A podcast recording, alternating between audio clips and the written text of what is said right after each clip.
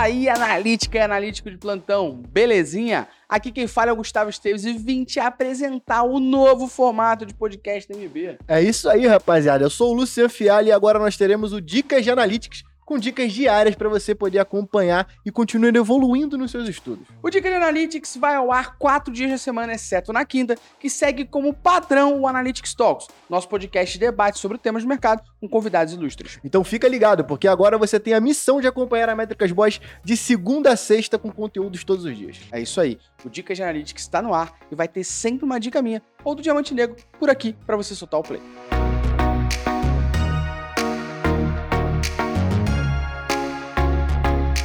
A dica de Analytics hoje são cinco passos que você precisa entender para poder escolher uma ferramenta de marketing digital ideal.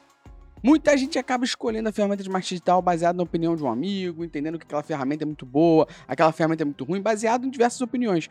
Porém, além das opiniões, e é claro, são sempre bem-vindas para a gente escutar, ouvir e evoluir nesse sentido, a gente tem que entender o que a gente tem que fazer para escolher a ferramenta primeiro passo, para minha opinião aqui, é você entender a adoção da ferramenta no mercado. Quanto mais a ferramenta é adotada no mercado, mais gente usou a ferramenta, mais pessoas vão ter passado por problemas, mais pessoas vão ter divulgado problemas, mais gente você vai ter para contratar para operar a ferramenta, mais gente você vai ter para contratar para consultoria da ferramenta, mais gente você vai ter disponível no mercado para debater sobre isso. A adoção do mercado é muito importante na hora da escolha da ferramenta de marketing digital, justamente para você não ter que ficar recorrendo toda hora ao segundo ponto, que é o suporte.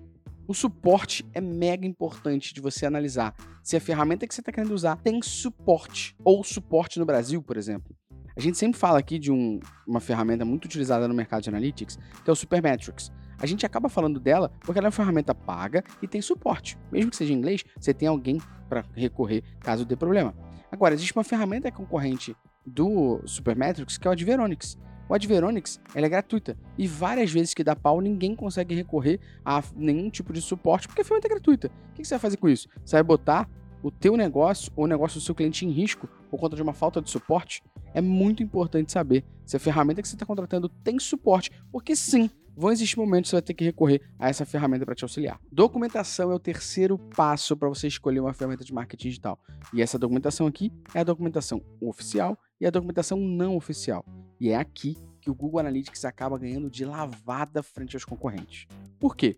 Eu tenho certeza que se você já vivenciou algum tipo de problema ou algum tipo de configuração que você estava procurando no mercado dentro do Google Analytics, e você foi ao Google e recorreu a isso, você já deve ter encontrado o próprio suporte do Google com uma página específica te ajudando a resolver isso. E paralelo a isso, você deve ter caído, com certeza, em um dos milhares de artigos aqui da Métricas Voz.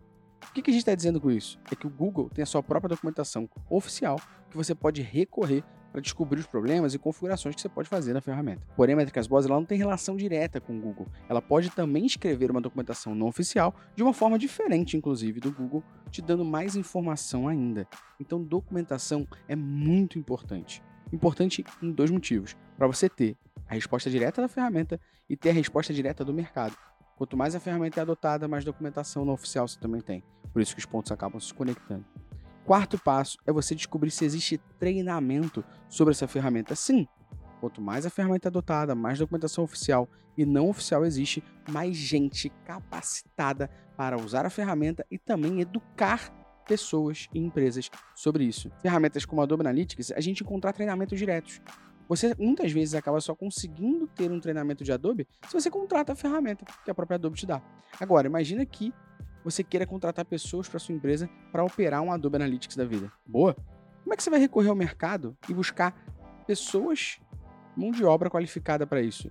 Você vai acabar encontrando somente pessoas que já trabalharam com a Adobe em alguma outra empresa que adquiriu a Adobe. Por isso, o treinamento é o quarto passo aqui que é muito importante. É importante que você possa capacitar o seu time, é importante que você possa se capacitar e que você possa entender que existem pessoas que já estudaram sobre aquilo e você pode recorrer a elas quinto e último passo vai depender do teu uso, mas a gente acaba recomendando aqui a ferramenta ser uma ferramenta marketing friendly. A ferramenta quanto mais fácil for o uso dela para profissionais de marketing, profissionais de analytics, profissionais de outras áreas, mais fácil será operar a ferramenta e menos dor você vai ter. Eu dou um exemplo sempre claro aqui.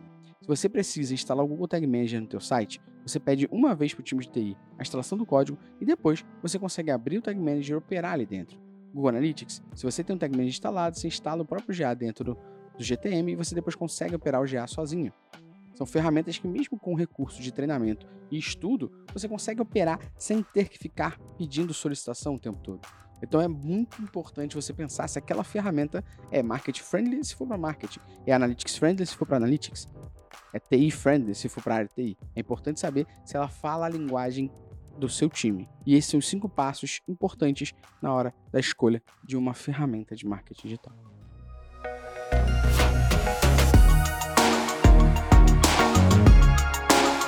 Se você gostou dessa dica, não esqueça de seguir o nosso podcast no Spotify, dar cinco estrelas e compartilhar com quem precisa ouvir sobre. O Dica de Analytics é um oferecimento da Métricas Was Prime, a maior plataforma sobre Digital Analytics da América Latina, com mais de 3 mil alunos e 400 horas de conteúdo. Corre aqui na descrição do podcast e venha aprender a tomar decisões com menos achismo e mais dados. Até a próxima.